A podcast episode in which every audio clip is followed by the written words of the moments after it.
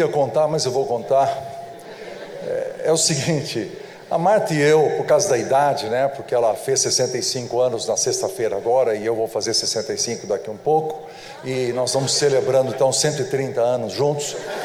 E algumas dessas histórias do Edson, que ele contou hoje de manhã, a gente começa a compartilhar esse tipo de coisa. Nós fomos ao médico e falamos: olha, temos um problema muito sério de memória, a gente não está lembrando as coisas, não tem um remédio aí? Não tem, não tem remédio. Você tem que anotar, tome nota, tem que anotar as coisas. Então nós voltamos tristes para casa, sentamos lá no sofá. Eu falei assim: bem, nós vamos começar a anotar agora, tem que anotar. Estou com vontade, estou com vontade de comer um, um sorvete. Você pega um sorvete para mim na geladeira? Ela falou, pego. Ela levantou falei, toma nota, bem, nota aí. Anota aí sorvete. Ela falou: Não, não vou tomar, não, que nem isso, tomar sorvete na cozinha, buscar o sorvete. Eu falei: Olha, põe um, um moranguinho em cima, uma amorinha, um negócio. Ela falou: Ah, tá, sorvete com amorinha. Eu falei, Toma nota, bem, toma nota, sorvete com amora, para você não esquecer. Ela falou: Não vou, não vou anotar e ela então sai para a cozinha. Volta 20 minutos depois com um bife à milanesa.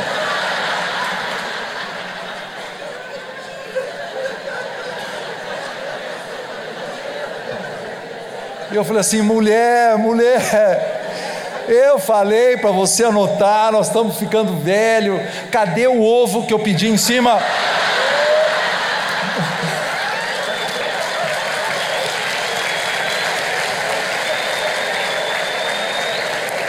Isso aí não faz parte do sermão, vocês podem cortar essa parte. É, é tentação mesmo, né,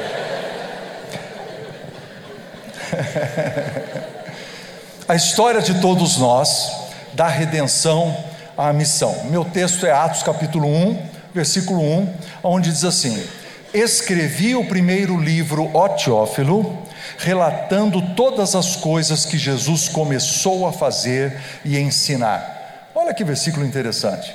Lucas escreveu o Evangelho de Lucas e ele escreveu também o livro de Atos. E ele diz: Eu escrevi o primeiro livro, porque ele está escrevendo para esse cara chamado Teófilo, né? E ele diz: O primeiro eu escrevi sobre as coisas que Jesus começou a fazer e ensinar. Então esse livro é sobre quê? Esse livro é sobre o que Jesus continuou fazendo.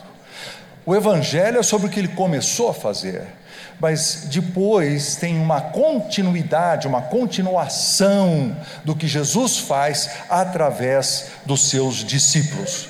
Aí a gente fala assim, mas Jesus deixou alguma coisa sem terminar? Nós estudamos aqui, consumado está, eu terminei tudo. Sim, ele terminou tudo a respeito da redenção, mas ele não terminou sobre a missão. Então, da redenção à missão, é que uma coisa Jesus terminou completamente, mas a outra coisa ele colocou nas nossas mãos. O apóstolo Paulo ecoa esse sentimento quando ele diz assim: Agora me regozijo nos meus sofrimentos por vós e preencho, olha que texto confuso, e preencho o que resta das aflições de Cristo. Como assim? Como assim? Tem algumas aflições que Cristo não sofreu ainda? Ele diz: O que resta das aflições de Cristo na minha carne, a favor do seu corpo, que é a igreja. Está vendo? Nós temos que carregar um peso, existe um grau de sofrimento que nós temos que carregar para cumprir a missão. Jesus começou a fazer algo e algo que nós precisamos terminar. A obra, esse é meu título hoje, a obra inacabada de Cristo está nas suas mãos. A obra inacabada de Cristo está nas minhas mãos. A obra inacabada de Cristo está nas nossas mãos. Então eu tive uma, um sonho ou um pesadelo. Eu pensei o seguinte: que eu estou entrando na Capela Sistina e muitos anos atrás, e eu, porque o senhor Miguel Ângelo me chamou e eu entro lá e diz assim: Senhor Miguel Ângelo, O senhor me chamou, ele falou: chamei, sobe aqui. Aí eu olho para trás, para cima, e tem aquele andaime enorme. Eu começo a subir o andaime, e eu vou, eu vou. E aí ele está deitado no último andaime, a 30 centímetros do teto, e ele está pintando aquele, aquele quadro famosíssimo onde Deus estica o dedo e, e, e que toca na mão de Adão. Né? E, e ele veio, ele me, aí eu falei: deita aí né? e eu deito do lado dele, ele diz assim: Ebenezer, é, veja que está tudo pronto, está tudo bonito, só falta os olhos de Deus. Ebenezer, está aqui o pincel, termina para a gente aí.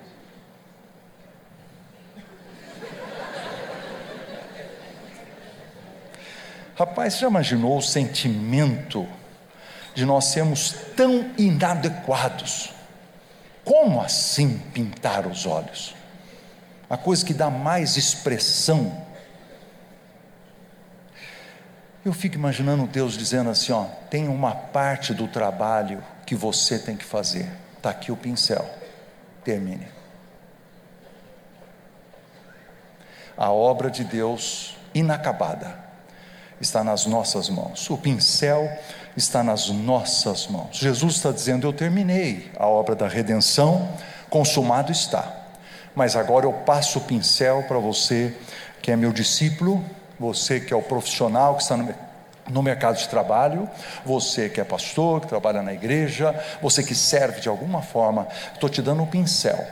Eu estou dizendo assim: pinte os olhos, termine a obra missionária, fale de Jesus, e a gente sente, queridos, um desespero, uma incredulidade, um certo medo, e é por isso que nós evangelizamos pouco, e é por isso que muitos de nós não evangelizam nunca.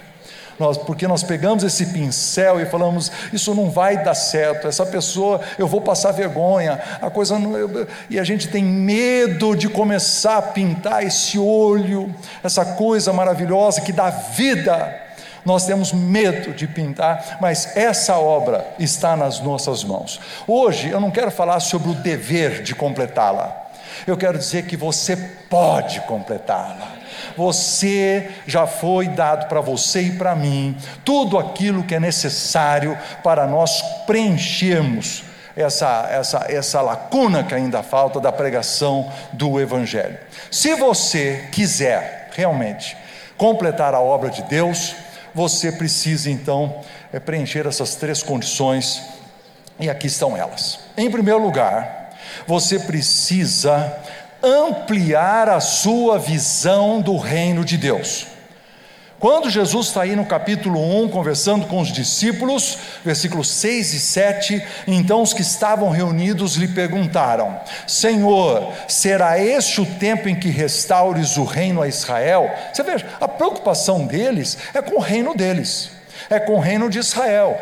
Eles não pensando no reino de Deus. Jesus Cristo está dizendo: o Espírito Santo vai vir, vocês vão ficar cheios de poder, vocês vão ser minhas testemunhas, vocês vão falar de Jesus assim. É, esclarece uma coisa, Senhor, e, o, e o nosso reino, o, o nosso reino, onde é que entra o nosso reino? E Jesus diz assim: não vos compete saber tempos que o Pai reservou para sua exclusiva é, autoridade, mas eu já estou dizendo: olha, testemunhar sim, testemunhar faz parte, isso você tem que fazer. Então nós precisamos ampliar. É impressionante a nossa capacidade de reducionismo e de trazer o reino de Deus para os nossos reinos, os nossos pequenos reinos que nós amamos. Então é assim, ó, é o meu cargo na igreja. Sou diácono aqui há 32 anos. Sou presbítero há 47. Veja aí como você fala comigo, jovem. Aquele negócio, por quê? Porque eu sou, é o meu reino, é o título, é quantas estrelas eu coloquei no ombro, tá certo? Este aqui é meu ministério. Como assim? Não fui convidada para fazer o solo? É, mas eu sou a solista, é o meu reino, é a parte que me cabe. Ah, queridos, já viu aquela sala da sociedade feminina que ninguém pode usar para outra coisa? É o reino delas, aqui ninguém entra. Tem até as almofadinhas bordadas que você não pode mexer. Pequenos reinos pequenos reinos dentro do reino de Deus. E eu creio que Jesus aqui está combatendo dois problemas, quero ver se vocês me perdoem pela metáfora, né? Porque eu vejo dois erros. A primeira coisa é esses discípulos preocupados com o seu reino, e logo depois que Jesus sobe ao céu, eles ficam ali assim, olhando para as nuvens, aparecem os dois anjos, e o Jesus fala assim: o que vocês estão fazendo aqui olhando? Jesus Cristo vai voltar. É como se fosse assim, oh, gente, ó, ó, ó, ó, vamos trabalhar, vamos trabalhar, fica aqui olhando e tal. Eu acho que tem dois erros que eu quero, meio, talvez forçando um, pouquinho, mas que, que, eu, que eu vejo que Jesus está combatendo. Primeiro, o que eu chamo de verticalismo estático, e o outro é horizontalismo estéreo. Toma nota, porque ficou bonito, levei tempo para escrever esse negócio aqui, tá certo? Primeira coisa é o verticalismo estático. É o seguinte: o cara fica babando, fica babando, ele fica olhando para cima. Ele, o negócio dele é assim: ó, oração, louvor, liturgia, rituais, contemplação, fechar o olho. Esse é o verticalista. É o verticalista, mas ele é estático, ele não faz muita coisa. E existe o horizontalista que fala assim: nós que fazer esse negócio aqui, ó. Esses caras só ficam aí fazendo oração, tem que trabalhar, tem que pegar a cadeira. Nós temos que fazer a coisa acontecer. É o, é o cara da eficiência, é o cara da eficácia, é o sujeito do planejamento, é o cara que diz que tem que cranear, senão a coisa não sai. E os dois têm uma parte da verdade, mas quando você pega um lado separado do outro, não, não, não, não dá certo. Nós acreditamos em verticalismo, nós acreditamos em oração, nós acreditamos em adoração, nós acreditamos nessa parte vertical. Inclusive aqui, teve uma senhora aqui que eu conheci, ela já vem aqui há vários anos, Dona Isabel, ela tem um caderno de oração, e ela pede, veio pedir para mim, disse assim, ó, a senhora anota uma oração aqui, né, que eu vou orar para o senhor, né, quem... e aí eu, ela, eu soube, ela ora desde os nove anos de idade, quando a mãe dela ensinou ela a orar, e como não tinha caderno naquela época, eles escreviam em papel de pão, Aí ela falou assim: não, mas agora a gente compra o caderno. Então é assim: Dona cadê a dona Isabel? Dona Isabel, cadê ela? Fica em pé, dona Isabel. Está aí, ó. Obrigado pelas suas orações. Acreditamos neste tipo de verticalismo, verticalismo de oração. Agora, eu fui numa igreja com a minha mulher, a gente sentou e na frente tinha uma madame, perdão, perdão, perdão, uma irmã em Cristo. E, e ela está com o celular. E ela está com o celular. Começou o sermão, ela assim, ó.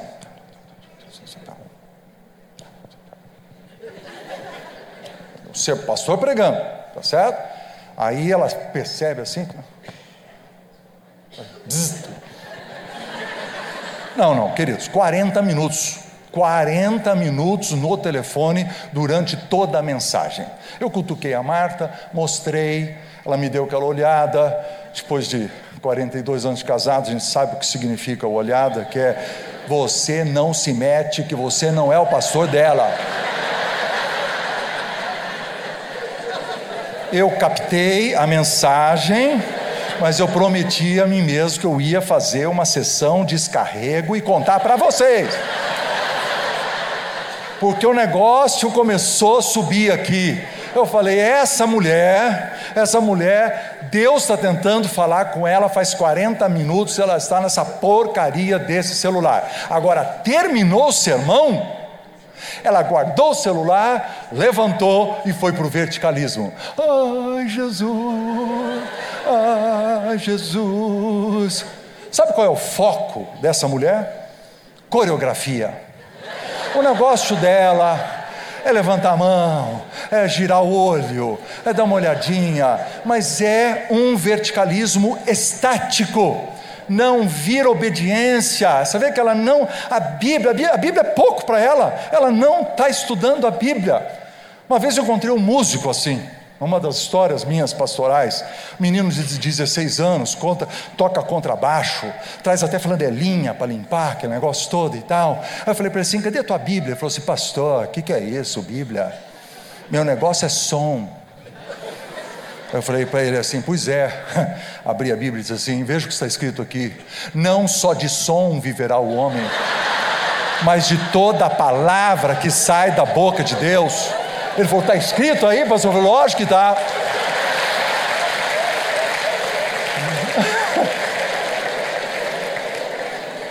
Esse é o músico, verticalista estático. Não estuda a Bíblia, não quer obedecer, mas ele quer, ele quer ir para cima, entendeu? Agora existe o outro lado também. É o cara que é totalmente horizontal.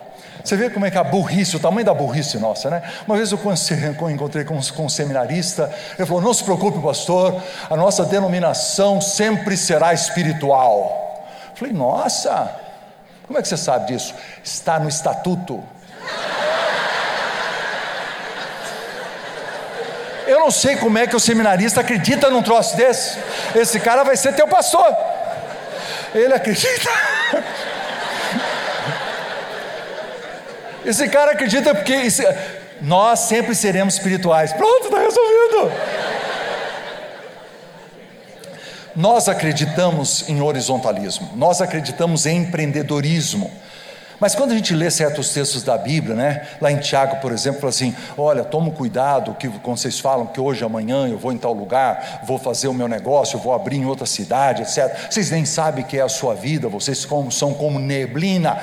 Aí a gente lê um negócio desse e a gente fala assim: nossa, parece que o texto é contra o homem de negócio que está pensando, quer abrir um outro negócio, quer ampliar mas ele está, com, ele está contra a, o orgulho, a jactância, né? ele diz a jactância é maldita. A solução é aqui, ó. Antes deverias dizer, diz o texto: se o Senhor quiser, não só viveremos, como faremos isto ou aquilo. Ah, então tem plano A e plano B. Tem plano A pelo se Deus quiser. Esse é o administrador cristão, tá vendo? Ele acredita no plano A e plano B. Ele é um cara que pensou, mas ele não perde a ligação com Deus. Ele não pode largar o verticalismo só para ser horizontalista. Reinos pessoais coisas horizontais. Amigo meu, pastor, chegou para mim e falou assim: Bené, você nem sabe o que aconteceu na minha igreja. Cheguei na minha igreja, a igreja assim eh, estabeleceu uma calma. Ele fez algumas mudanças, a coisa funcionou bem e a igreja está naquela paz e tranquilidade. Ele falou: Mas eu acabei de receber uma notícia. Qual é a notícia? Um dos membros da igreja, sabe aqueles membros de igreja? Eu não sei, tem gente aqui que não entende isso porque os presbiterianos, os metodistas, os, os pentecostais não têm esse tipo de coisa, mas os batistas têm um negócio chamado assembleia. E aí tem um sujeito que é especialista em infernizar a bendita assembleia é o cara que sabe todo o estatuto de Córias, que é negócio e tal. E esse camarada, alguém encontrou com ele e falou assim: Ô irmão, como é que está lá a tua igreja? Ele falou: Tá boa, tá, tá, tá boa, tá, estamos em paz, harmonia, pastor novo. Mas eu sinto saudade do fervo da assembleia. Tá vendo? Esse cara tem o seu reino. O seu reino é: eu vou aprontar uma confusão. Eu vou ficar no centro da discussão aqui. Ele é totalmente horizontal. Gente, amplia a visão. Essa é a primeira coisa que você tem que fazer assim. O reino de Deus é mais. O reino de Deus é mais do que isso. Amplie a visão, não esteja lutando pelo seu próprio reino. Segundo lugar, para você completar essa obra inacabada de de Cristo, você precisa não só ampliar a sua visão do reino de Deus, mas você precisa ter a experiência do novo nascimento. Eu estou pegando isso do versículo 8, quando diz assim: Mas recebereis poder ao descer sobre vós o Espírito Santo. Eu sei que aqui nós temos pessoas de várias tradições evangélicas e essas tradições interpretam diferente esse versículo. Alguns acreditam que a gente recebe esse poder é, quando a gente aceita Jesus e quando ele transforma a gente de dentro para fora. Outros acreditam que é uma segunda experiência nós, onde nós recebemos a Jesus, mas agora recebemos o poder. Eu não vou entrar na, na briga, mas eu estou querendo usar a primeira interpretação de que o poder maior, o poder maior é quando ele me trouxe da morte para a vida. Eu era morto nos meus delitos e pecados. Quando eu nasço, aí a palavra dele faz sentido, aí minha família melhora, minha ética melhora, o jeito que eu lido com as pessoas melhora, e eu vejo esse shalom de Deus tomando conta da minha vida, é o poder, o poder do Espírito Santo. Queridos, Jesus foi apresentado para mim desde a mais tenra infância. Meus pais, meu pai era médico, minha mãe dona de casa, mãe de sete filhos, mas é, nós éramos crentes de verdade. Meu pai fazia oração em todas as refeições. Meu pai levava a gente para a igreja, dava uma Bíblia de presente para cada um quando entrava na escola aos sete anos de idade. Eu, é, aos 12 anos de idade, eu fiz um curso da PEC e fui contar a historinha numa escolinha de bairro presbítero da igreja me levava lá e eu contava historinha para as, as, as, crianças. Aos 16 anos de idade, eu preguei o primeiro sermão, que eles permitiram que eu pregasse num culto de quarta-feira, onde não tinha tanto risco, mas uma, mas uma irmã lá falou que foi uma benção. Louvado seja Deus pelo encorajamento que ela me deu. Mas de qualquer forma, Veja bem, alguém tem que plantar semente. Tem uma pessoa presente aqui hoje que eu queria reconhecer que plantou essa semente também. O nome dela é Sati. A Sati, ela é 10 anos mais velha do que eu e ela trabalha com treinamento de pessoas que trabalham com criança desde a vida toda. Ela continua fazendo isso hoje. E eu lembro, cadê a Sati? Cadê a Sati? Fica de pé, Sati. Fica de pé. Sati, eu lembro de você, quando você tinha o quê? uns 20 anos de idade, na, na salão Alca da Palavra da Vida, e você pegou e tirou da bolsa em algum lugar um Novo Testamento em japonês e você falou assim: vocês estão vendo que eu sou diferente, que eu tenho esse olho puxadinho, é que eu sou japonesa. E aí ela mostrou para nós: isso aqui é o Novo Testamento em japonês. E o Novo Testamento em japonês, ele é diferente do em português, porque ele é escrito tudo de cima para baixo. Então, quando você lê o Novo Testamento em japonês, você diz assim: sim, Senhor, sim, Senhor. E quando você lê em português, você diz: não, Senhor, não, Senhor. Eu nunca esqueci. Sati, hoje você viaja o mundo inteiro, que Deus continue te dando essa energia. Você. Eu devo ter aceitado Jesus com você, o que? Umas 14 vezes. Mas deu certo. Veja onde eu estou, algo que você também ajudou a plantar e milhares de pessoas são alcançadas na infância, o seu trabalho. Muito importante no reino de Deus. Mas de qualquer forma, nós precisamos nascer de novo. Que coisa maravilhosa. A Bíblia diz assim: tirou-me de um poço de perdição, de um tremedal de lama, colocou meus pés sobre uma rocha, né, e me firmou os passos. Pegando um outro versículo. E ele plantou em mim a divina semente do seu espírito, né? e depois me colocou nos lábios um novo cântico, um hino de louvor ao nosso Deus. Nascer de novo, Deus nos alcançando. Trabalhei em Porto Alegre como pastor muitos anos. E uma experiência que eu tive, a igreja lá, que já tem cento e poucos anos de idade, ela é dona de um cemitério. E era uma coisa muito diferente. Eu cheguei lá, falei, igreja dono um cemitério, era uma coisa, né? Mas isso é que no tempo da perseguição religiosa, eles não permitiam que os protestantes fossem é, sepultados no, no é, é, cemitério público tá certo? Então eles tiveram que comprar um cemitério. Então eu comecei a entender um pouco de cemitério, estudar cemitério. A primeira coisa que eu descobri é que no nosso cemitério lá tem um cara que tem uma casinha e que ele mora lá dentro, ele é mulher. Isso já é assustador.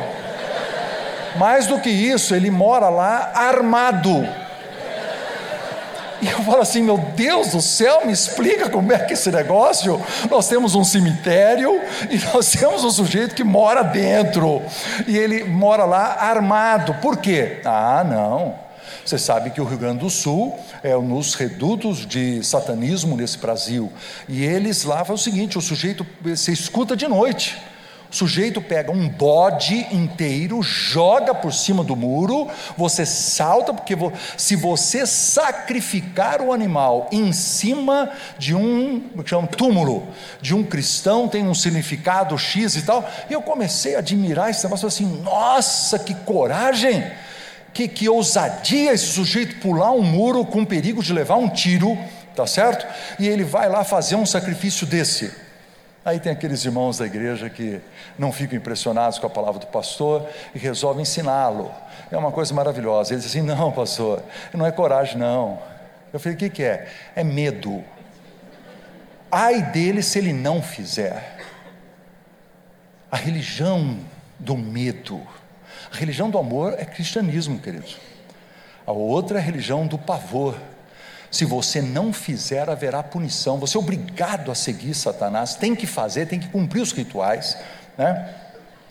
E aí eu lembrei daquele versículo: Não recebeste espírito de escravidão para viverdes outra vez atemorizados, mas recebestes o espírito de adoção, baseados no qual dizeis: Pai, Pai né? E o próprio Espírito testifica junto ao nosso espírito que somos filhos de Deus. Eu tive uma experiência numa a segunda igreja que eu pastoreei. Era uma igreja pequena. Nós estávamos lotados. Você imagina que o nosso púlpito, nosso púlpito era uma coisinha assim redondinha. Não é, não era púlpito, era, era só o espaço, tá certo? Redondinho assim. Tinha um lugarzinho para colocar a Bíblia e todo mundo estava entulhado assim. Não tinha lugar para ninguém, né?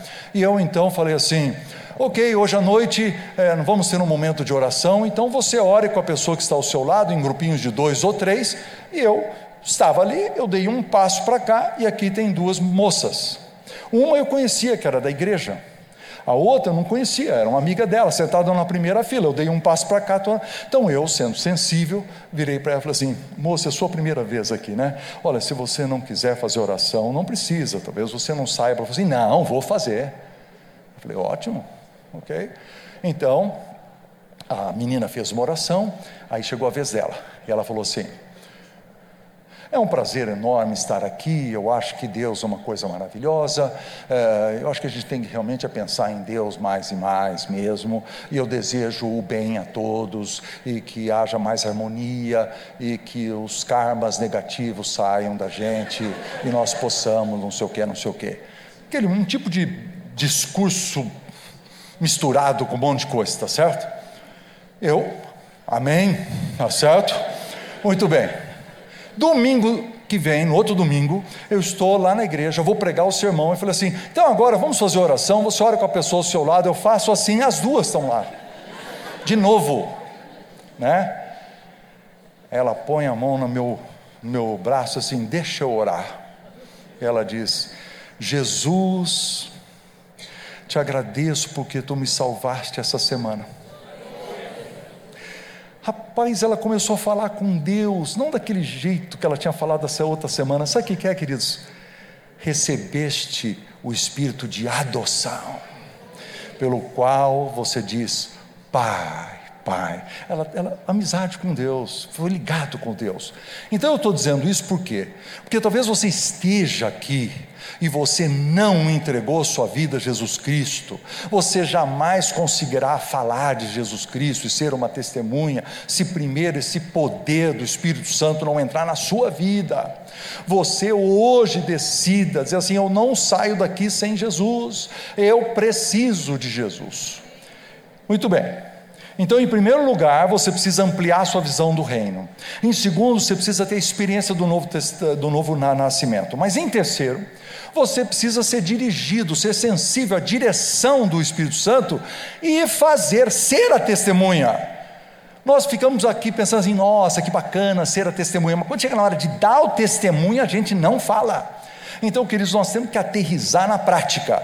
E eu quero que você e eu, eu quero, eu quero contar três histórias para vocês que aconteceram comigo esse ano e que mexeram com o meu coração demais. Né? E eu quero que você seja inspirado por isso e você fale mais de Jesus. Né? Marta e eu estamos querendo consertar o sofá lá de casa, e eu então é, estava andando na rua, vi um lugar onde consertava sofá, parei na oficina, né, desci, o homem estava lá sozinho, tinha vários sofás que ele estava é, é, arrumando ali, e eu comecei a conversar com ele, conversa de sofá e tal. Falei, gente, não tem ninguém aqui, não tem ninguém. Nós estamos falando de sofá, eu vou falar de coisas espirituais com esse cara. Né?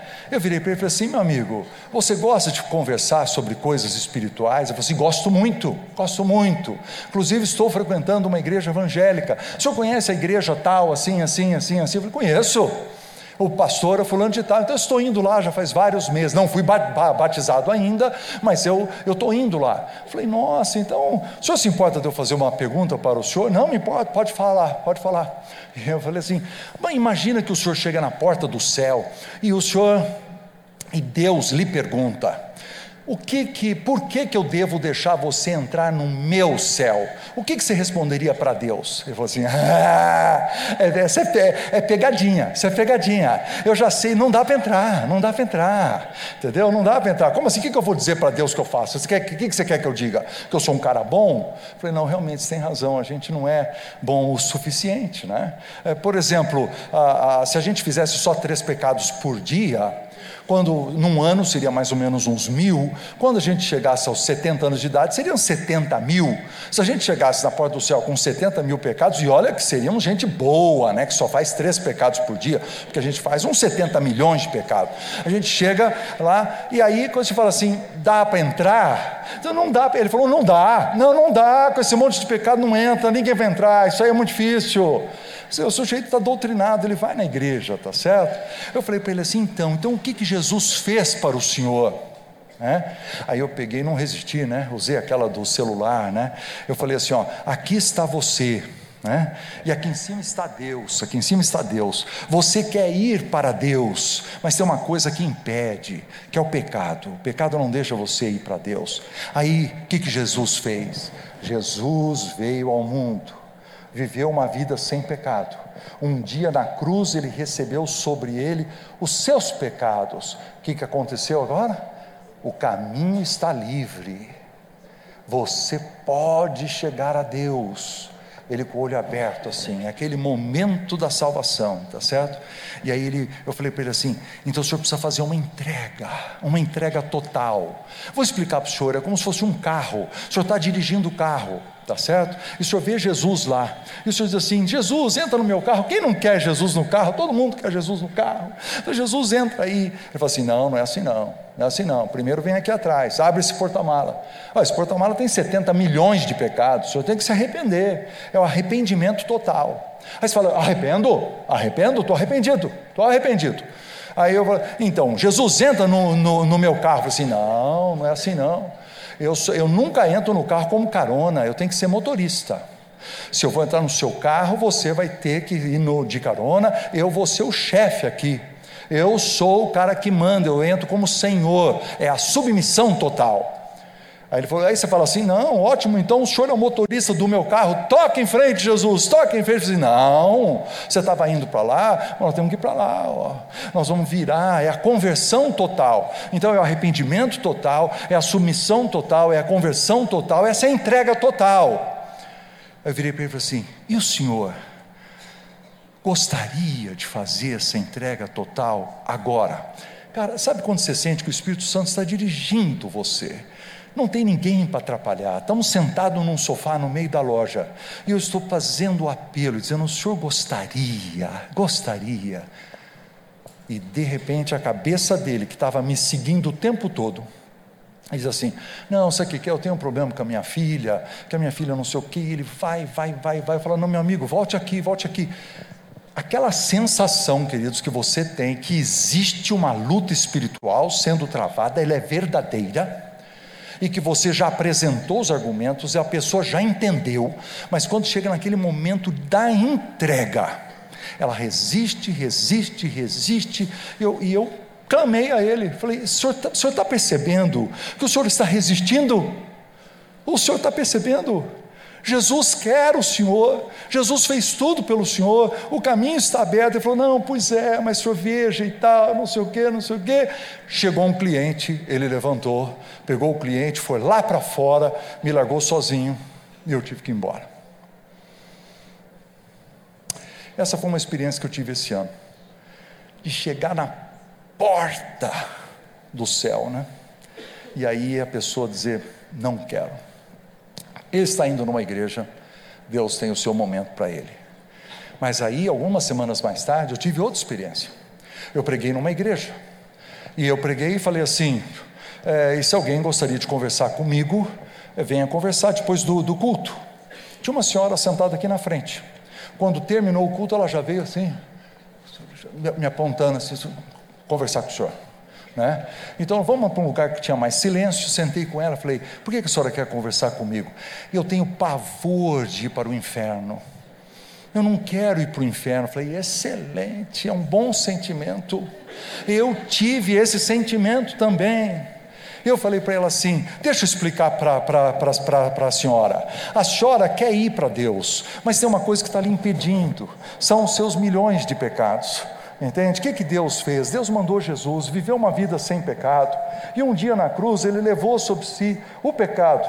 O caminho está livre, a senhora precisa fazer essa entrega total. Deixa eu explicar o negócio do, do, do carro. A senhora quer dar carona para Jesus, entendeu? Mas é, Jesus não entra na carona, primeiro ele tem que arrependimento total, esses 70 milhões de, de, de pecados aqui, e depois tem o, a, a submissão total, tem que sentar no motorista, a conversão total, o senhor tem que mudar de caminho essa entrega total. Deixa eu contar para a senhora como é que foi a minha entrega total. Eu nasci em igreja, eu era um cara de igreja, eu era um cara de igreja tanto quanto o piano da igreja, tanto quanto a cadeira da igreja. Eu fui de igreja.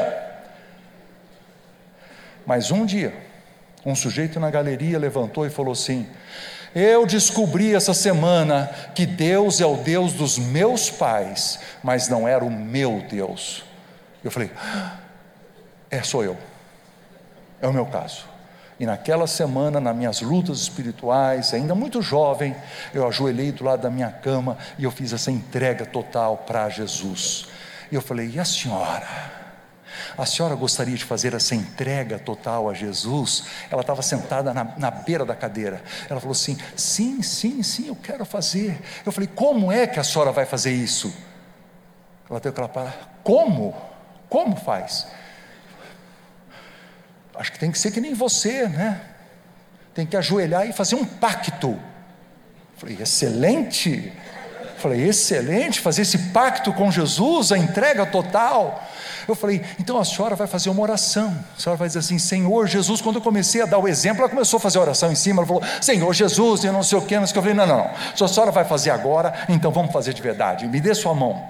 Nós seguramos a mão. Eu fiz a oração do pecador arrependido. Essa mulher entregou sua vida a Jesus. E quando ela largou a minha mão, ela falou assim: ah, Entendi. Graças a Deus entendi. A luz do Evangelho brilhou na escuridão. Aquela mulher entregou sua vida a Cristo, né? Tinha outros problemas ali. Tinha outros problemas.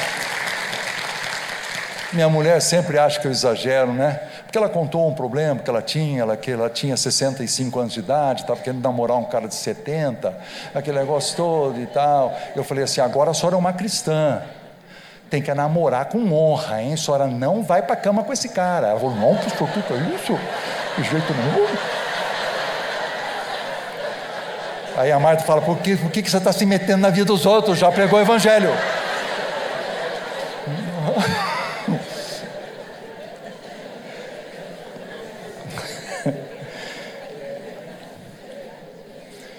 Esse ano também eu tive uma terceira experiência.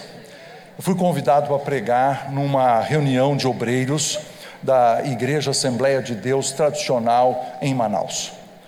E eu estou indo para lá, não sei o que vou encontrar. Chego lá, você descobre que a igreja tem mais ou menos 40, 45 mil membros e que a reunião dos obreiros são só 650 pessoas. E os obreiros é uma reunião onde os obreiros vêm do interior. Quando se diz interior, é interior do Amazonas, interior do Acre, tá certo? E eu então fui teve pessoas que me levaram de um lado para outro, para né, de carro ali, e eu vou perguntando as coisas, etc. Né? E aí o cara me conta o seguinte: falou assim, é, pastor, o maior problema que os nossos obreiros do interior têm é depressão. Falei, depressão sim, eles não têm com quem conversar. O celular não funciona.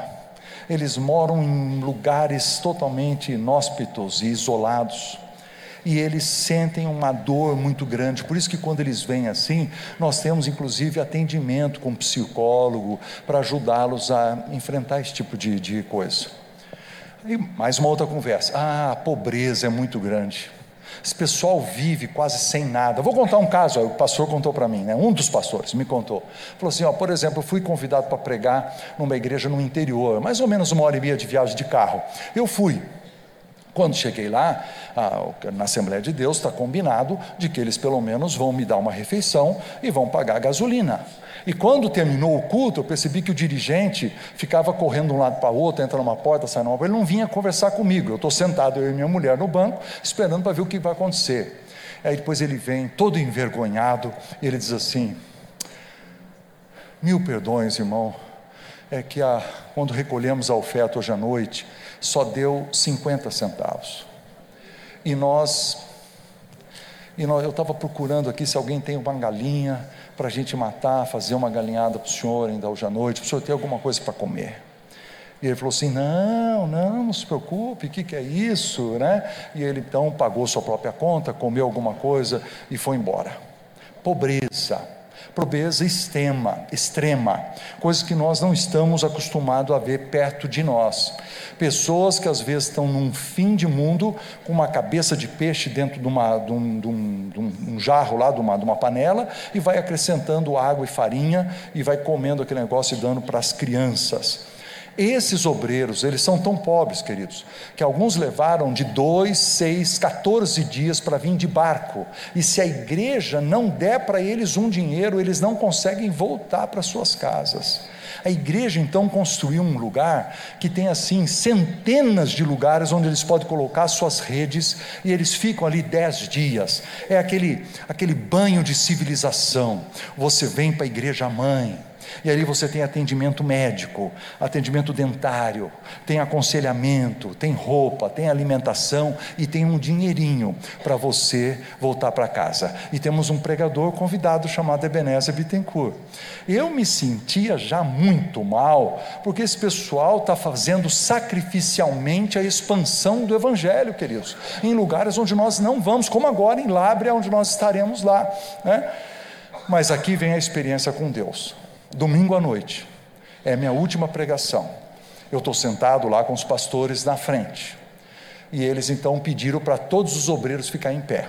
A igreja tinha duas mil pessoas, os 600 ficaram em pé, e depois pediram para sentar. E eu notei então um casal, bem no primeiro banco. Imagina assim: um sujeito velhinho, enrugado, terninho, gravata, né, magro, pele ressecada do sol, e a esposa dele com cabelo longo, um pouco mal cuidado, né? mas arrumada da melhor maneira que ela podia, sentado do lado dele, e ele de pernas cruzadas, e ele cantava os hinos da harpa e ia regendo, né?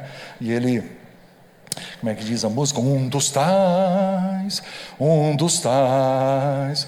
Podes tu também dizer, sou um dos tais. Vamos, assembleianos. Um dos tais, um dos tais. Podes tu também dizer, sou um dos. Ele sabia de cor todos os hinos.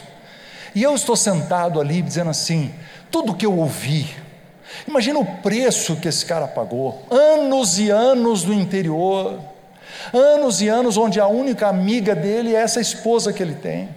É uma pessoa que não tem celular, que não tem comunicação, enfiado, embrenhado nessa selva do Amazonas, levando o evangelho aonde nós não vamos, onde eu não vou. E esse camarada, comecei a examiná-lo, fiquei de olho nele, deixando Deus falar comigo. E esse camarada ele vai com a mão e ele está sempre pegando a mão da esposa. Ele, ele a, mulher está mexendo na sacola e ele está tá buscando a mão da mulher. Aí ele acha a mão dela e ele pega a mão e faz assim: um dos tais, um dos tais, só um dos tais. Aí ela tira a mão, vai fazer uma coisa, ele, ele sai procurando a mão dela e ele vem. E eu fiquei pensando assim: que coisa bonita. Esse casal de velhinho, estão segurando a mão, beijando um na mão do outro. Essa é a minha companheira. É só o que nós temos. Nós vivemos isolados, sem amigos. A gente vem uma vez por ano aqui para a civilização. E eu estou com essas coisas na minha cabeça, imaginando. Chega o momento da, do ofertório. Faça a oração, começa a passar, passar a sacolinha essa mulher vai, procura na, na coisa dela, tira a bolsa, entra na bolsa, tira um moedeiro, e ela tira uma moedinha. Aquilo me quebrou, meus queridos. Aquela mulher que não tem nada na vida, eu darei a minha oferta. Eu darei, é um culto ao Senhor eu darei a minha oferta. Eu me senti um milionário. Pessoas estão falando de Jesus, comprometidas a levar essa mensagem em lugares que nós não vamos, pagando um preço e ainda dando oferta para a igreja mãe que cuida deles. Nós precisamos, queridos, falar mais de Jesus. Nós precisamos seguir essa direção do Espírito Santo, não perca a oportunidade. Se Deus abriu a porta, você fala, aprenda a história do carrinho, aprenda a história do celular, use o que você puder, mas você tem que falar de Jesus. Nós temos que ser uma igreja falante. Nós temos que ser uma igreja que proclama, não é uma igreja que só depende do pastor fazer apelo domingo à noite. Em qualquer lugar, onde você estiver, no seu ambiente profissional, você ficará impressionado se você virar para a pessoa ao seu lado e dizer: Você gostaria de conversar sobre coisas espirituais? E a pessoa diz: Eu quero, por favor, me diga alguma coisa. E você pode começar o assunto com ela amplie a sua visão, não tem a ver com a sua igreja, não tem a ver com o seu ministério, não tem a ver com o seu pequeno reino, não tem a ver com aquele pedacinho que você faz dentro da igreja, é muito maior. Amplie a visão, deixa esse poder do Espírito Santo que foi lhe dado no novo nascimento encher seu coração, dizer: Eu nasci de novo, eu sou de Deus, eu tenho algo dentro de mim, e aí, cara, libera essa boca para você ser uma testemunha, para você falar, sem vergonha, sem medo, seja alguém que fale de Jesus, a obra inacabada de Cristo está na sua mão, está na sua mão, e você pode ajudar a completar. E aí você me imagine deitado do lado de Miguel Ângelo, e ele fala: aqui o pincel, fala, faça os olhos. E você sente que você é inadequado por isso que a Bíblia diz: a vossa suficiência vem de Deus. Se Miguel Ângelo pegasse a minha mão, disse assim: ó, fica sensível, não endureça. Vou te ensinar como é que é. A mão de Deus leva você. A mão de Deus dirige você. A mão de Deus faz você evangelizar mais. A mão de Deus. Você é insuficiente, você não sabe, você está com medo mas nós precisamos pregar o Evangelho. Essa dependência do Senhor, em seguir a sua liderança. Então, Ele, se Ele pegar na sua mão, você fará, você fará.